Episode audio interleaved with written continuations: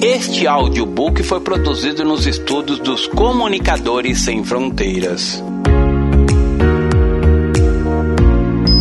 Arrependimento e a ausência. Autor Pastor Márcio Valadão. Uma publicação da Igreja Batista da Lagoinha, edição outubro de 2008. Introdução. Amados, assim como ovelhas, naturalmente falando, temos inclinação para desgarrarmos ou desviarmos do aprisco, da presença do Senhor. A boa notícia é que, mesmo que tenhamos nos afastado dos caminhos do bom pastor, ele está pronto a nos buscar e perdoar. Mas, para que isso aconteça, o primeiro passo a ser dado é o de reconhecimento à culpa. É preciso que saiamos do caminho errado e retornemos ao caminho que nos leva à salvação. Portanto, precisamos nos arrepender. E é sobre o arrependimento que vamos falar nesse audiolivro. Nesta segunda parte dessa nova série, vamos fazer um breve estudo acerca do silêncio de Deus. Silêncio é a maneira de dizer, é claro, pois Deus sempre nos fala. Nós é que não reconhecemos seus sinais. Em muitos momentos da nossa vida, parece que há somente silêncio. Em tais momentos, somos vulneráveis a suposições e conclusões erradas acerca da vida e sobre Deus. Mas será que podemos ouvir a voz de Deus no silêncio? Em tudo há um propósito do eterno. Precisamos entender que Deus se comunica de diversas maneiras com aqueles que realmente o buscam. Querido, abra o seu coração e absorva a mensagem que o Espírito Santo preparou para você. E boa audição encarando a realidade. Certa vez conheci um moço cujo dente começou a doer. Não era apenas um dente, mas vários. Porém, ele relutava em fazer o tratamento dentário. Quando decidiu ir ao dentista, foi vencido pelo medo da boca, aquele aparelho de uso comum dos dentistas e tão conhecido nosso, que põe medo em muita gente. Pois bem, na verdade, esse moço a quem me refiro estava à procura de um paliativo, que só tem eficácia momentânea ou incompleta. Ele queria um tratamento indolor, e ele, de fato, encontrou o profissional literalmente tampou os buracos e as dores parecem ter cessado. Satisfeito, o moço dissera a si mesmo: Ufa, estou livre dessa dor. Fim do problema. De fato, a dor desapareceu, mas sua satisfação durou pouco. Decorrido alguns dias do tratamento, uma forte infecção ocorrera e a dor voltara, agora muito mais forte. Agora, desesperado, o moço teve que procurar um dentista de verdade, um profissional de fato, e novamente a broca, um um motorzinho entrou em ação. Era hora de um moço lidar com a dor, com o sofrimento. E a dor e o incômodo foram inevitáveis. Contudo, a grande diferença é que agora o mal seria tratado pela raiz. Ao contar este fato, quis ilustrar uma realidade em nossa vida. Não adianta mascarar os nossos buracos, que são os pecados, pois Deus tudo vê. Não existem fórmulas ou métodos paliativos. Precisamos sim ir à luz do nosso pecado, de, se quisermos encontrar a cura. O que Deus mais deseja é que fiquemos livres da dor do nosso pecado. É só há uma maneira para se consertar diante do Senhor: arrependimento. Uma palavra muito importante agora Muitas vezes achamos que arrependimento é apenas para os assassinos, para as garotas de programa, para os ladrões, para aqueles que cometem grandes pecados. Porém, para Deus não há pecadinho ou pecadão. Pecado é pecado. Um mentiroso ou omisso é tão pecador quanto um assassino, um ladrão ou uma prostituta. É interessante que no Novo Testamento encontramos nove palavras gregas que descrevem a palavra pecado. Encontramos também 21 listas de pecados. E nessas listas contamos 222 pecados. Se separarmos os pecados que foram repetidos ou que estão nas outras listas, vamos encontrar mais de 100 pecados. Muitas vezes achamos que esta questão de arrependimento não é para o crente, que quem tem que se arrepender é o ímpio ou imoral. Quando lemos a carta do apóstolo Paulo aos Romanos, capítulo 1 e 2, vemos três classes específicas de pecados: os pecados obscenos, os pecados acadêmicos ou filosóficos e os pecados religiosos. Creio que todos têm uma compreensão de arrependimento no intelecto, mas o arrependimento tem que sair da cabeça e chegar ao coração. Tenho lidado com pessoas que têm vivido na prática pecaminosa e não têm manifestado qualquer sinal de arrependimento por seus atos. E isso tem me incomodado muito. Arrependimento só é arrependimento quando há dor. Não há arrependimento sem dor. Na morte horrível da cruz, Jesus sentiu as mais fortes dores. Veja o que o salmista Davi escreveu no Salmo 32. Bem-aventurado aquele cuja iniquidade é perdoada, cujo pecado é encoberto. Bem-aventurado o homem a quem o Senhor não atribui iniquidade, em cujo espírito não há dolo. Enquanto calei os meus pecados, envelheceram os meus ossos pelos meus constantes gemidos todos os dias, porque a tua mão pesava de noite sobre mim, e o meu vigor vigor se tornou em sequidão de estio. Confessei-te o meu pecado, e a minha iniquidade não mais ocultei. Disse: Confessarei ao Senhor as minhas transgressões, e tu perdoastes a iniquidade do meu pecado. Sendo assim, todo homem piedoso tem, te fará súplicas em tempo de poder encontrar-te. Com efeito, quando transbordarem muitas águas, não o atingirão. Tu és o meu esconderijo, tu me preservas da tribulação e me cercas de alegria, cantos de livramento. Instruir-te-ei e te ensinarei o caminho que deves seguir, e sob as minhas vistas te darei conselho. Não sejais como o cavalo ou a mula, sem entendimento, os quais com freios e cabrestos são dominados, de outra sorte não te obedecem. Muito sofrimento terá de curtir o ímpio, mas o que confia no Senhor, a misericórdia o assistirá. Alegrai-vos no Senhor e regozijai-vos, ó justos, exultai vós todos, que sois retos de coração. Mais que ninguém, Davi sabia da dor e das terríveis sequelas e consequências de se conviver ou mesmo compactar com o pecado.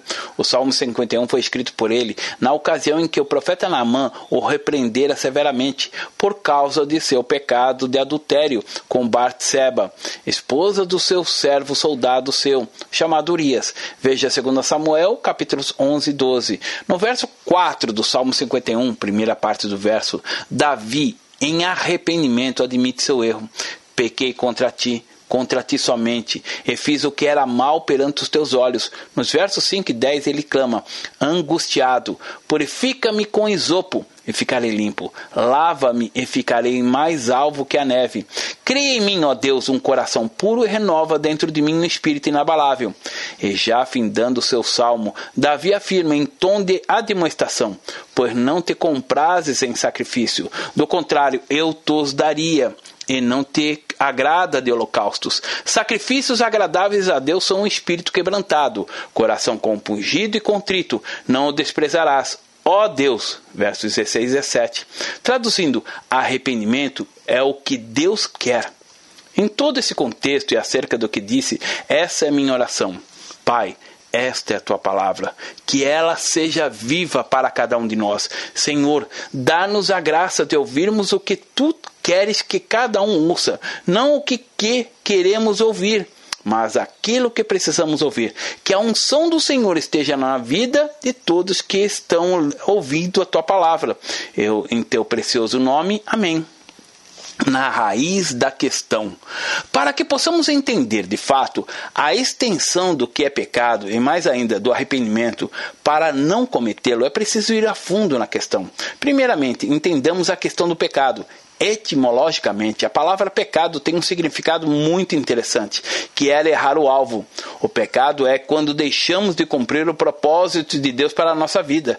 Esse é o grande alvo de Deus para nós, o que atinjamos o alvo, que descobramos o chamado e propósito dele para cada um de nós. E errar o alvo é errar o rumo. E quando não se sabe onde se quer chegar, qualquer lugar é qualquer lugar. Deus tem um alvo, um propósito para a sua vida, mas quando você erra esse propósito, aí está o pecado. Só existe uma coisa que toca e que resolve essa situação profunda do pecado: o arrependimento. O princípio essencial do pecado é o egoísmo. Todos nós andávamos desgarrados como ovelhas, cada um se desviando pelo caminho. Disse o profeta Isaías, Isaías 53, verso 6. Deus tem o seu caminho, mas o egoísmo nos leva a viver o nosso nosso próprio caminho, a nossa própria vontade, o nosso querer. Não pense que pecado é apenas o que consideramos ser grave. Pecado é uma atitude do coração.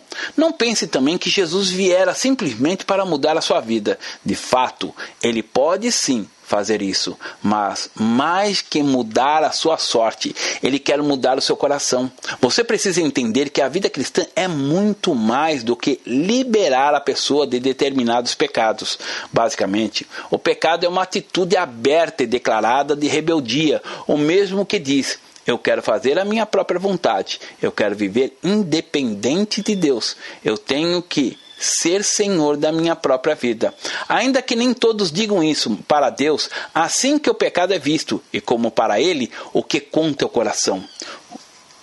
O apóstolo Paulo, em sua segunda carta aos Coríntios, 2 Coríntios capítulo 5, verso 15, escreve acerca de Jesus.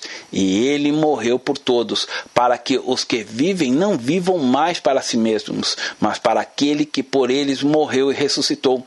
Viver em pecado é viver para si. E o que é então a salvação, o perdão, o arrependimento? É sacrifício, e ele morreu por todos, para que os que vivam não vivam mais para si, mas para aquele que eles morreu e ressuscitou. Quando uma pessoa vem para Jesus e experimenta a salvação, há uma mudança profunda. Quando ela decide deixar de viver somente para sua própria vontade, ela passa a ter um sonho, um desejo diferente, o de fazer a vontade do Pai. Amado ouvinte, talvez você questione, mas Pastor, se eu for viver desta maneira, a minha vida não vai ter sentido, não vai ter propósito, porque afinal temos que curtir a vida com tudo que temos direito. Entenda, querido ou querida, que nossa vida só é vida quando a vivemos de acordo com a vontade e os planos de Deus. Esclarecido então a questão do pecado, entendemos agora o arrependimento. O que é arrependimento? Com certeza não é remorso é mudança de atitude. Arrependimento é lamentar-se, é afligir-se, é tomar um novo caminho, é uma mudança radical de atitude para com o pecado e para com Deus. É aquele sentimento de preocupação e pesar, e não simplesmente remorso. Há uma diferença tremenda entre arrependimento e remorso. O que é arrependimento é como alguém que está dando na contramão ou na via proibida, mas ao perceber que está no caminho errado, ela toma uma nova direção. Arrependimento não é simplesmente tristeza por ter pego no erro ou se envergonhar do pecado, mas uma mudança radical de atitude, de direção. Vou explicar a diferença entre arrependimento e remorso novamente. Você conhece a história de Pedro, aquele homem cheio de fé, que caminhou sobrenaturalmente sobre as águas ao encontro do Senhor? Pois bem, Pedro era um homem impulsivo, explosivo, num mesmo instante em que era tomado pela fé, era tomado pelo medo. Só para exemplificar, houve um momento quando ele, de uma forma tão terrível, negara Jesus, a ponto de afirmar, quando acuado pelos soldados romanos que o procuravam: Eu não conheço, eu nunca ouvi, eu não tenho parte alguma com ele. Ainda que tomado pelo instinto de sobrevivência, pois temia pela morte caso confessasse abertamente que não só o conhecia, mas era seu discípulo, é fato que ele o negara, e ele sabia do seu erro, de que fizera, pois quando o negara na casa do sacerdote, tão logo vira Jesus olho a olho, seu semblante caíra em profunda amargor e grande angústia de espírito que, naquela hora, saiu dali e chorou amargamente, arrependido. Um fato, porém, merece destaque.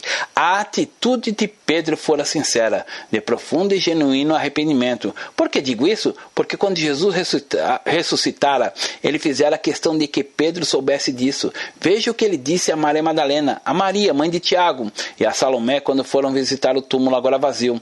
Ide de seus discípulos e a Pedro Marcos capítulo 16, verso 7. Ante ao choro amargo e genuíno de Pedro, ante a seu erro, pergunto: quando é que choramos amargamente? Como sinal ao nosso arrependimento?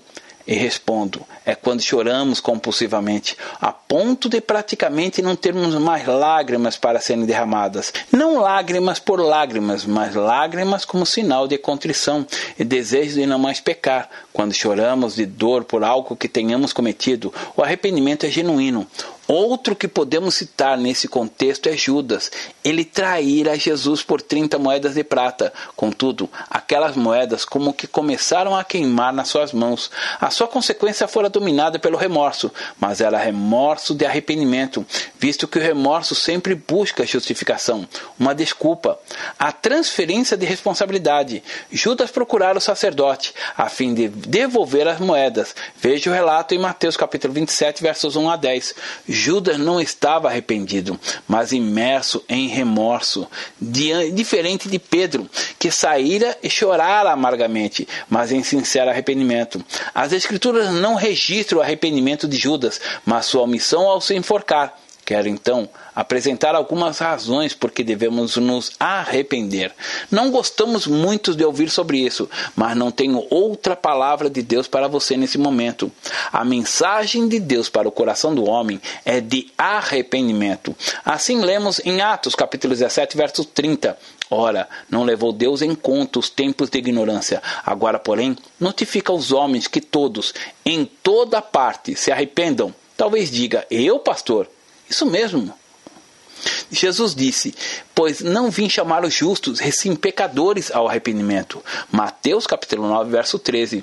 Muitas pessoas não entendem o verdadeiro sentido do evangelho. Alguns acham que Jesus Cristo veio para que vivam sem problemas. Não, ainda que ele seja a solução para muitos de nossos dilemas, Jesus disse: Eu vim chamar pecadores ao arrependimento.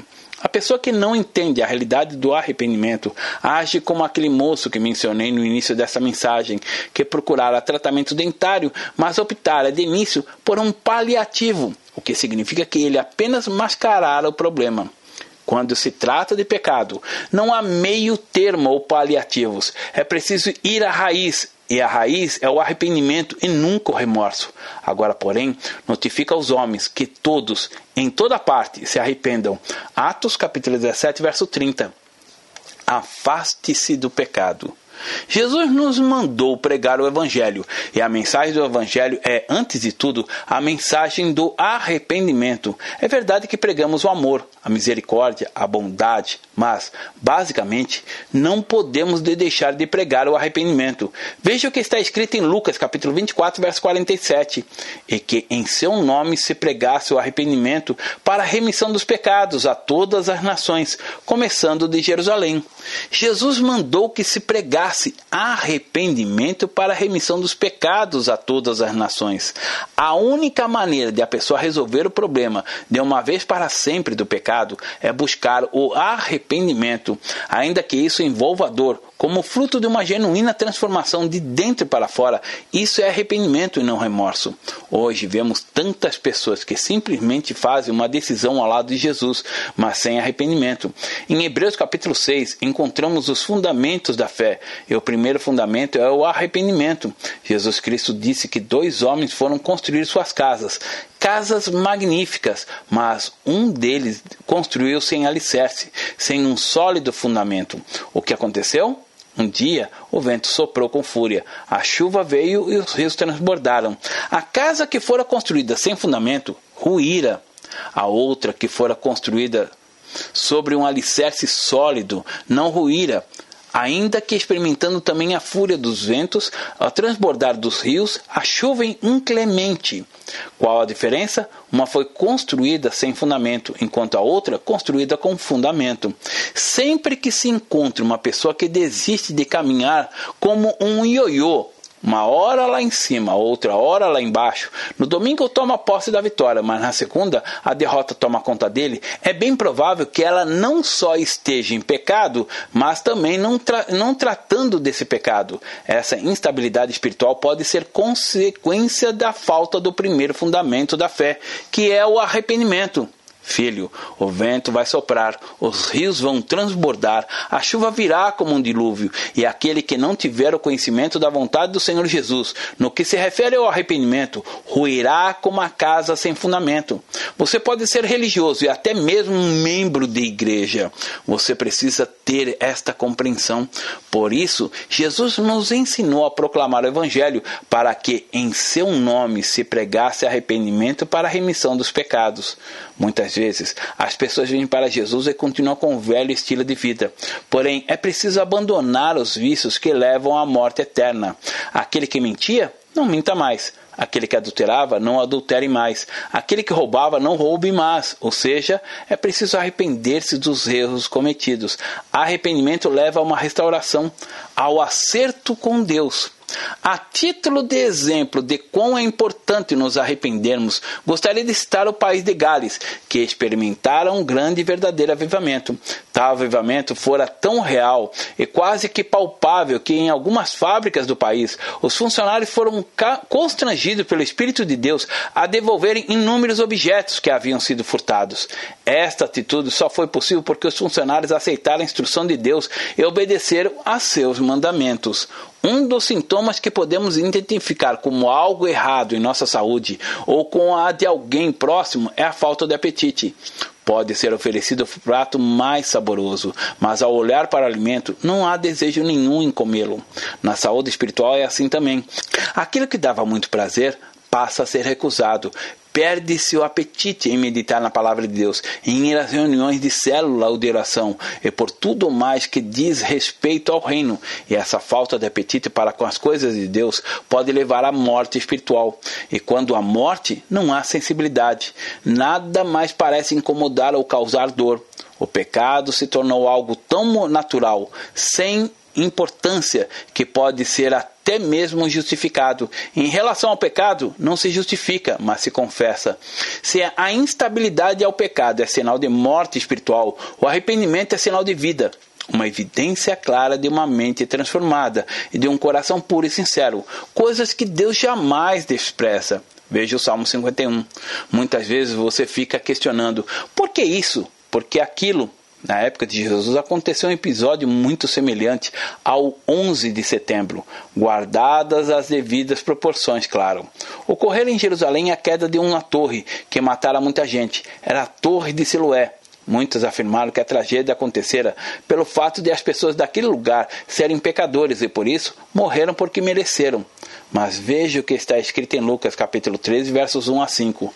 Naquela mesma ocasião, chegando alguns, falavam a respeito dos galileus cujo sangue Pilatos misturava com os sacrifícios que os mesmos realizavam.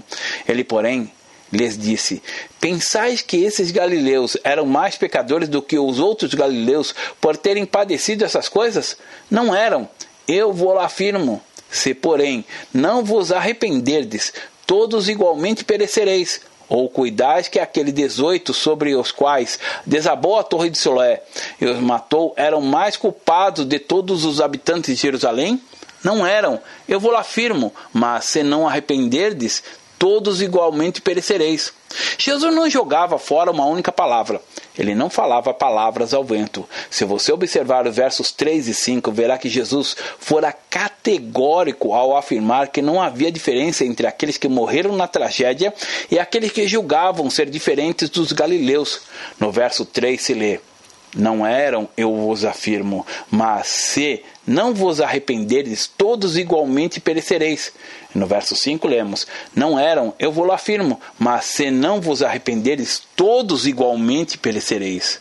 O que leva a ter livramento e não perecer? O que evita a morte? A resposta é uma só: o arrependimento. Se você não, não se arrepender, você perecerá. É o que diz o Senhor. Liberte-se do pecado. Todos queremos a vida, e a vida que Jesus tem é muito mais do que existir. Não fomos chamados apenas para ocupar um espaço no planeta. A vida é bela, é gloriosa, mas Jesus definiu a vida dizendo: Eu vim para que tenham vida e a tenham em abundância. João capítulo 10, verso 10. Olha o que está escrito em Atos, capítulo 11, verso 18. E ouvindo eles estas coisas, apaziguaram-se e glorificaram a Deus, dizendo: Logo, também os gentios foi por Deus concedido o arrependimento para a vida. O arrependimento conduz à vida, enquanto que o não arrependimento conduz à morte. Tudo na vida é uma escolha. Você escolhe arrepender-se ou não. Você escolhe olhar para a comida e só admirá-la ou admirá-la, mas também comê-la. O arrependimento é tudo. Assim lemos na palavra. Respondeu-lhes Pedro: Arrependei-vos e cada um de vós seja batizado em nome de Jesus Cristo, para a remissão dos vossos pecados, e recebereis o dom do Espírito Santo. Atos capítulo 2, verso 38. Também lemos nos capítulos 3, verso 19 de Atos, Arrependei-vos, pois, e convertei-vos para serem cancelados os vossos pecados. O que é conversão? Converter é mudar a mente e a maneira de pensar acerca de você mesmo e do próximo. Converter é mudar também a maneira de pensar acerca de Deus. Por isso é que eu disse que a essência do pecado é o egoísmo. Quando a pessoa vem para Jesus, ela passa a entender que não se vive mais para si mesmo, mas para Jesus. Aquele que deseja conhecer a verdade precisa passar pela porta do arrependimento. Está escrito em 2 Timóteo, capítulo 2, verso 25: disciplinando com mansidão os que se opõem, na expectativa de que Deus lhe conceda não só o arrependimento, para conhecerem plenamente a verdade. Quando você escolhe viver o arrependimento, você passa a conhecer plenamente a verdade. Filho, não existe nada mais glorioso do que conhecer a Deus, conhecer a verdade, mas para isso é necessário passar pelo arrependimento.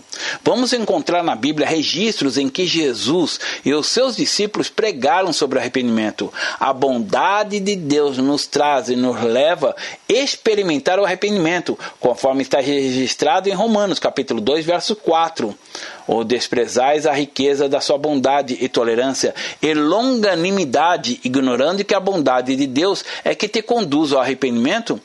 Tudo que Deus deseja é que você experimente o arrependimento. Deus é bom, sempre bom e sempre está disposto a nos conceder mais uma nova chance. Você vai desprezar a riqueza da bondade dele?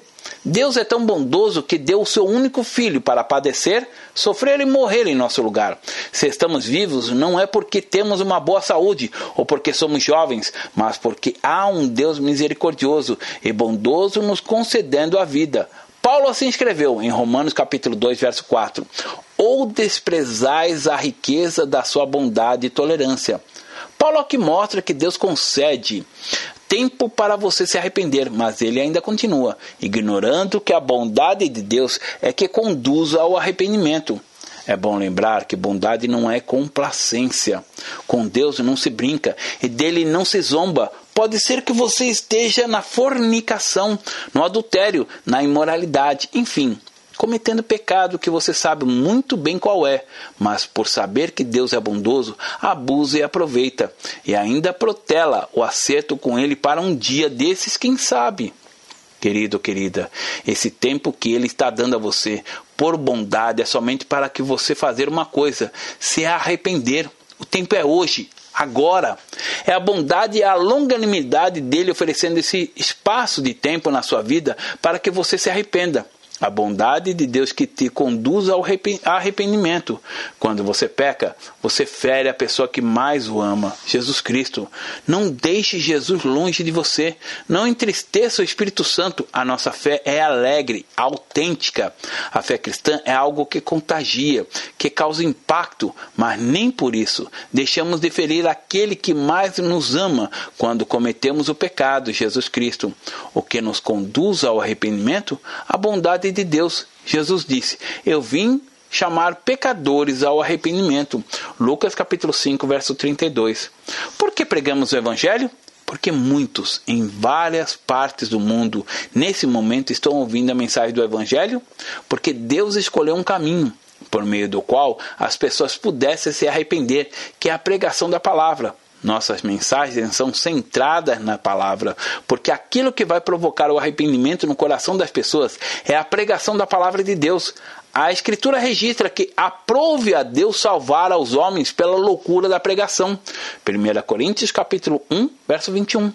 Deus escolheu este método, o método da proclamação, da pregação das boas novas. Também lemos em Mateus capítulo 12, verso 41. Ninivitas se levantarão no juízo com esta geração e condenarão, porque se arrependeram com a pregação de Jonas.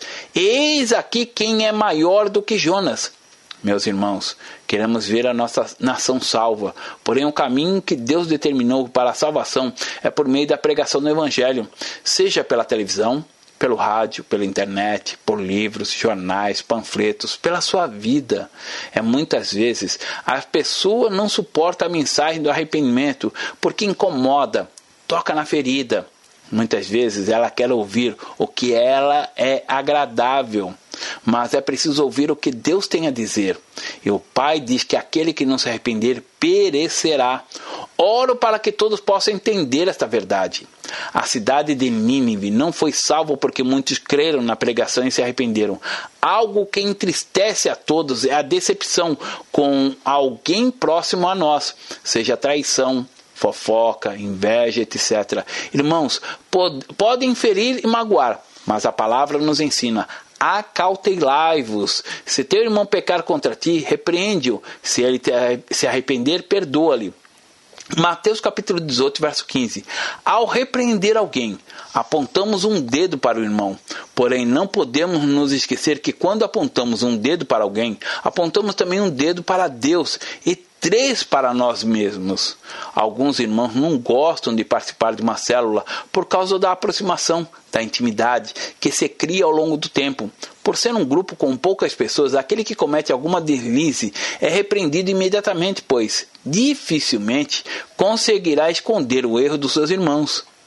Por esse motivo, muitos decidem não fazer parte de algo tão precioso e importante na caminhada cristã, a célula. Repreender alguém pelo erro é uma prova de amor que se tem pelo irmão. O próprio Jesus afirmou: Se teu irmão pecar contra ti, repreende-o. Se ele se arrepender, perdoa-lhe. Lucas capítulo 17, verso 3. Existem dois tipos de tristeza, um segundo os valores de Deus e o outro segundo os valores dos homens. O que se refere a Deus, aquela que o incomoda quando comete um erro, quando o Espírito Santo começa a inquietá-lo, e a que se refere aos homens, quando há tristeza em razão da exposição de um erro de alguém descoberto por todos quando, por exemplo, alguém bate a porta chamando a atenção de todos os vizinhos, expondo a pessoa ao constrangimento. A Bíblia registra o que produz realmente a tristeza segundo Deus, porque a tristeza segundo Deus produz arrependimento para a salvação, que a ninguém traz pesar, mas a tristeza do mundo produz morte. 2 Coríntios capítulo 7, verso 10. Esta é a principal diferença entre os dois tipos de tristezas. Quando nos entristecemos pelos nossos pecados, nos arrependemos, enquanto que a tristeza do mundo causa apenas vergonha e remorso. E saiba que o remorso pode levar a pessoa a se matar. Há algum tempo li uma estatística terrível. Uma pesquisa concluiu que o mundo, a cada 40 segundos, uma pessoa se mata. O suicídio mata mais do que todos os acidentes de carro e que todos os assassinatos no planeta. Muitos se matam por causa do remorso, por causa de um pecado, de culpa não resolvida. Os jornais, por um aspecto ético, não podem trazer notícias de suicídio, como é triste quando alguém acaba com a própria vida. A vida é preciosa, é dádiva do Senhor e o caminho do arrependimento está diante dela. Escolhas. Tudo na vida é uma escolha. Ou você escolhe arrepender-se para ter a vida, ou escolhe continuar no erro para perecer. Assim dissera o Senhor Jesus à igreja de Tiatira, Apocalipse capítulo 2, verso 21.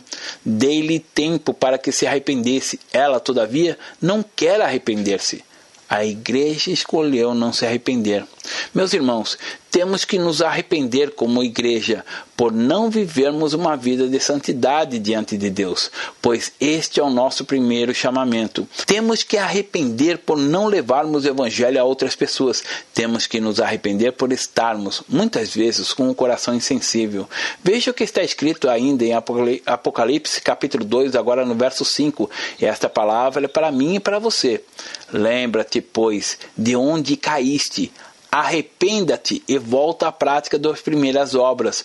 E, senão, venho a ti e moverei do seu lugar o teu candeeiro, caso não te arrependas. Essa foi a carta do Senhor Jesus à igreja de Éfeso. Você pode até cair, mas não só pode ficar prostrado.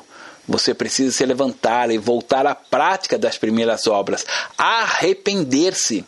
Na história do filho pródigo, o moço caiu vergonhosamente, saiu de casa para viver com todo o dinheiro da herança, uma vida de luta, imoral, perversa, perdeu o nome a dignidade, a pureza, perdeu tudo. Passou a viver entre porcos, mas pela bondade de Deus os olhos daquele jovem foram abertos e ele se arrependeu a ponto de dizer a si mesmo: Levantar-me-ei e irei ter com meu pai e lhe direi: Pai, pequei contra o céu e perante ti, já não sou digno de ser chamado teu filho. Trata-me como um dos seus trabalhadores. Lucas capítulo 15, verso 18. É, ele se arrependeu e manifestou arrependimento quando ele disse: Levantar-me-ei e irei ter com meu pai. O arrependimento começa quando você se levanta. Para caminhar sobre as águas, primeiramente é preciso sair do barco. No caso do arrependimento, não é diferente. A pessoa precisa se levantar e não ficar prostrada. A palavra revela que o pecado não terá domínio sobre ela. O Senhor Jesus continua a demonstrar, a corrigir a igreja. Ainda em Apocalipse, capítulo 2, agora no verso 16, lemos: Portanto, arrepende-te e Senão, venho a ti sem demora, e contra eles pelejarei com a espada da minha boca. No capítulo 3, verso 3 está escrito: Lembra-te, pois, do que tens recebido e ouvido, guarda-o e arrepende-te, porquanto, se não vigiares, virei como ladrão, e não conhecerás de modo algum em que hora virei contra ti. No verso 19, ainda no capítulo 3 de Apocalipse, lemos: Eu repreendo e disciplino a quantos amo. Se, pois, zeloso e arrependa-te. Interessante o que Davi afirma em seus salmos: Se eu atender a iniquidade no meu coração, o Senhor não me ouvirá. Salmo 66, verso 18. Muitas vezes guardamos o nosso coração por causa do orgulho e pensamos: o que os outros irão pensar a meu respeito? Muitas vezes o orgulho humano diabólico nos leva à destruição, mas o arrependimento precisa passar pela cabeça e chegar ao coração, pois o arrependimento não é uma doutrina. A única pessoa que conhece o coração do homem é Deus. O Espírito Santo é o único que sonda os corações. Sonda-me, ó Deus, e conhece o meu coração. Vê se há em mim algum caminho mau e guia-me pelo caminho eterno. Escreve Davi no Salmo 139, versos 23 e 24. Deus não nos chamou para sermos religiosos, mas para sermos filhos. Entretanto, para vivermos e desfrutarmos da vida que Deus tem para cada um de nós, é preciso haver arrependimento dos pecados, arrependei-vos, porque está próximo o reino dos céus. Pregava João Batista, Mateus capítulo 3, verso 3. Arrependimento é a mensagem, arrependimento é o caminho, é a porta. Arrependei-vos, arrependei-vos. Pregava enfaticamente João. Arrepende-se, quem sabe, da diferença em sua vida. Talvez você não tenha pecados obscenos, filosóficos, religiosos, mas você percebe a diferença no seu coração. Ore e arrependa-se. Esta é a hora do marido voltar-se para a esposa e dizer: Perdoe-me. Deu o pai dizer para o filho: Perdoe-me. Deu o filho voltar para o pai e dizer: Me perdoe tudo o que precisamos é tomar posse da bondade de Deus, aproveitar desse tempo e nos arrepender. A nossa vida precisa ser a vida de Deus sonha que tenhamos. Eu preciso me converter e mudar os meus conceitos acerca da realidade da vida cristã, que é a vida de Deus em minha vida. Já não sou eu quem vive, mas Cristo vive em mim. Gálatas capítulo 2, verso 20. Amada ovelha, Amado ouvinte, que você tenha consciência dessa verdade. Se desejar, ore comigo assim não serei destruído, porque tenho este conhecimento, mas muitas vezes eu a desprezo. Tenho vivido longe desta verdade, por isso me arrependo agora e quero começar uma nova etapa na minha vida, vivendo intensamente para o nosso Deus. Selo mais uma vez o meu compromisso de viver no altar do Senhor, sendo uma bênção segundo a vontade de Deus em nome de Jesus. Amém. Eu abençoo e oro por você, para que jamais perca a sensibilidade do arrependimento. Jesus disse: Eu sou a porta. João capítulo 10, verso 9. E a maneira de você entrar por essa porta é pelo arrependimento e pela fé. Que você possa entrar e tomar posse da vida eterna.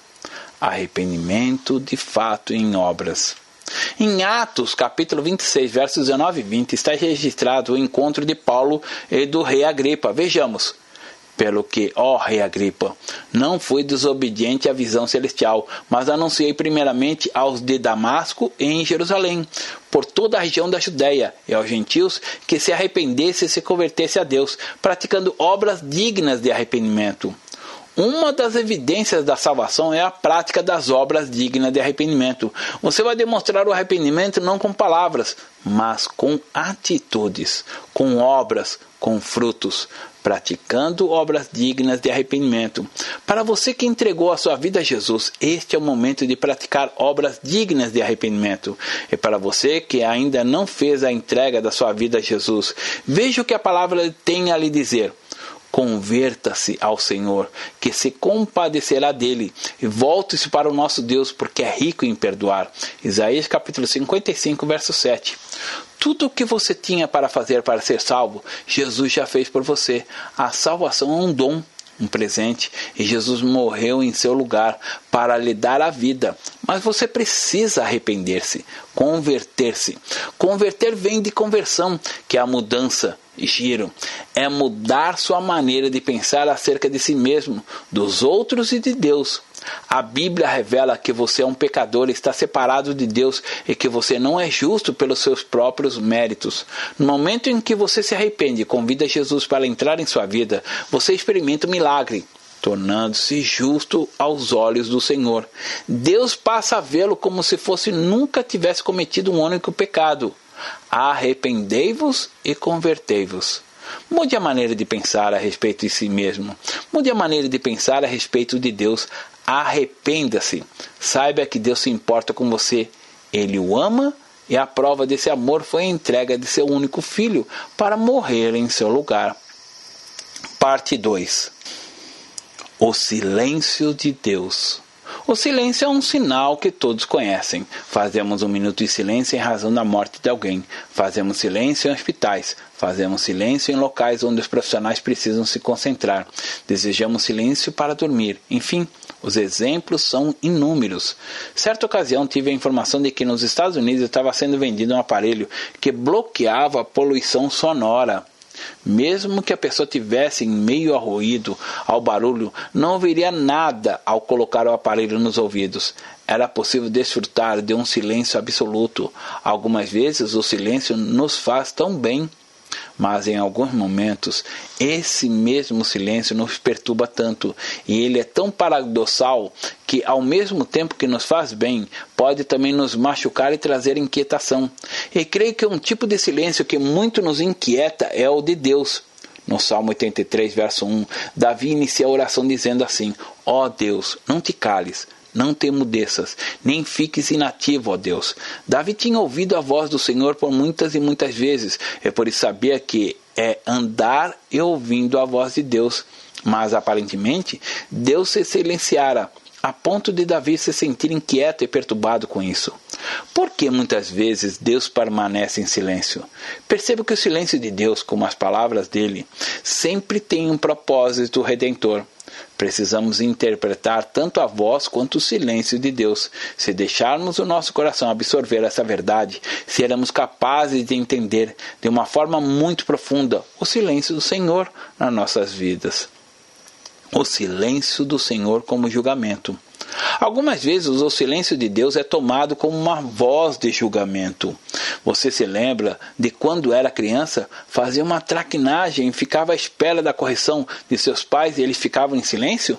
Não pronunciavam uma única palavra, ficava uma interrogação no ar, a decepção. Algumas vezes o silêncio traz mais reprovação do que as palavras. Uma das maneiras mais profundas de reprovação é o silêncio. Existe um tipo de punição que, muitas vezes, o marido ou a esposa impinge um no outro, greve de palavras. Não é julgamento, mas carnalidade quando um deixa de falar com o outro. Não é isso que as Escrituras revelam. Pelo contrário, em algumas passagens percebemos Deus em silêncio. Houve, por exemplo, uma ocasião em que os filhos do sacerdote Eli viviam uma vida corrupta, de pecado, sem nenhum parâmetro na palavra do Senhor. Assim lemos: Era, pois, muito grande o pecado desses mostos perante o Senhor, enquanto eles desprezavam as ofertas do Senhor. 1 Samuel capítulo 2, verso 17. Os filhos de Eli viviam deliberadamente em pecado, em corrupção, longe do Senhor. E como consequência, o jovem Samuel servia ao Senhor perante Eli. Naqueles dias a palavra do Senhor era muito rara, as visões não eram frequentes. Capítulo 3, verso 1a. A palavra do Senhor era muito rara. O silêncio era o julgamento do Senhor exatamente em razão do pecado. Os sacerdotes deviam trazer a palavra do Senhor, como os profetas também. O silêncio de Deus provocou em Israel fome de Deus, fome da palavra do Senhor. Algumas vezes, o silêncio de Deus como julgamento sobre a terra provoca fome. Algumas vezes, quando aparentemente não conseguimos ouvir a voz de Deus, ouvimos tanto barulho, tanta agitação, então começamos a ter fome da palavra, um desejo tremendo de ouvi-lo, mas parece que ele não fala. Outras vezes, vivemos em pecado descaradamente, esperamos até ouvir uma palavra de condenação, mas parece que Deus não fala. O próprio silêncio do Senhor é uma expressão do julgamento dele sobre a nossa vida.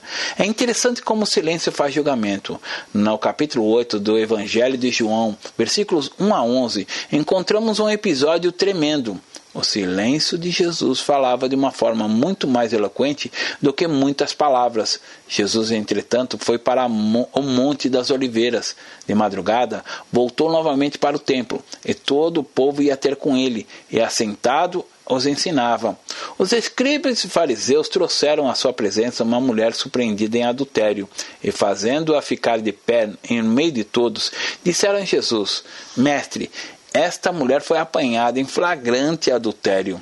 E na lei nos mandou Moisés que tais mulheres sejam apedrejadas. Tu, pois, que dizes? Isso diziam para eles, tentando para terem de que o acusar. Mas Jesus, inclinando-se, escrevia na terra com o dedo. Como insistissem na pergunta, Jesus se levantou e disse: Aquele que dentre vós estiver sem pecado, seja o primeiro que lhe atire a pedra. E tornando a inclinar-se, continuou a escrever no chão. Mas ouvindo eles esta resposta, e acusados pela própria consciência, foram se retirando um por um a começar pelos mais velhos até os últimos, ficando só Jesus e a mulher no meio de onde estava. Erguendo-se Jesus e não vendo mais ninguém, mais além da mulher, perguntou-lhe: Mulher, onde estão aqueles teus acusadores? Ninguém te condenou? Respondeu ela: Ninguém, Senhor. Então lhe disse Jesus: Nem eu tampouco te condeno. Vai e não peques mais. Meus irmãos, quando trouxeram aquela pobre moça e a colocaram em pé diante daqueles fariseus enfurecidos, religiosos, legalistas, hipócritas, maculados por pecados, querendo levar ao cumprimento da lei de Deus, mas sem a graça. Eles disseram: Ela deve ser apedrejada, precisa morrer, e tu o que dizes? Mas Jesus não disse uma só palavra. No versículo 7, vemos a insistência deles: Fala, queremos ouvir, tu o que dizes? Insistiam, porém, Jesus não disse absolutamente nada. Muitas vezes o silêncio de Deus traz julgamento. Jesus simplesmente escrevia no chão. Não sabemos o que ele escrevia, mas foi algo tão forte que, depois de ter insistido tanto com ele, se retiraram. Jesus não disse o que pensava a respeito da mulher. Disse apenas àqueles homens: O que dentre vós estiver sem pecado, seja o que ele atire a primeira pedra. E todos foram embora. E a mulher lhe disse: Onde estão os teus acusadores? Mulher, eu te perdoo. Vai não peques mais. Tenha um novo começo na tua vida. Eu te ofereço uma nova oportunidade. A Bíblia nos fala de uma forma muito clara sobre o silêncio do Senhor como um julgamento. O silêncio do Senhor como expressão da sua misericórdia.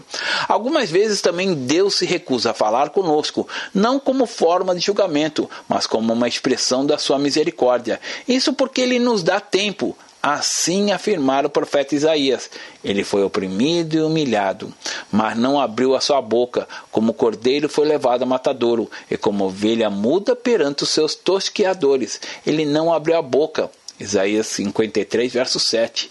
Quando ele foi preso, Pedro estava ali já havia cortado a orelha de alguém. Porém, Jesus disse: Pedro, se eu quisesse, se eu falasse uma única palavra, todo o exército celestial estaria ao meu dispor.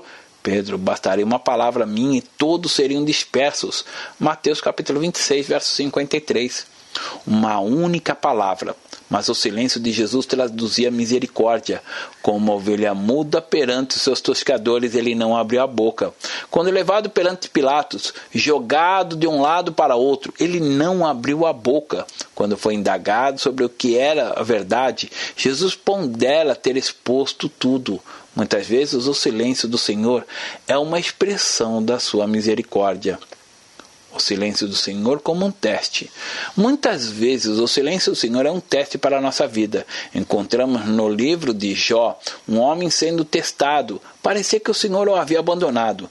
Tantos porquês, tantos achismos, mais do que a enfermidade que corroía o corpo de Jó. O que o incomodava era exatamente o silêncio de Deus.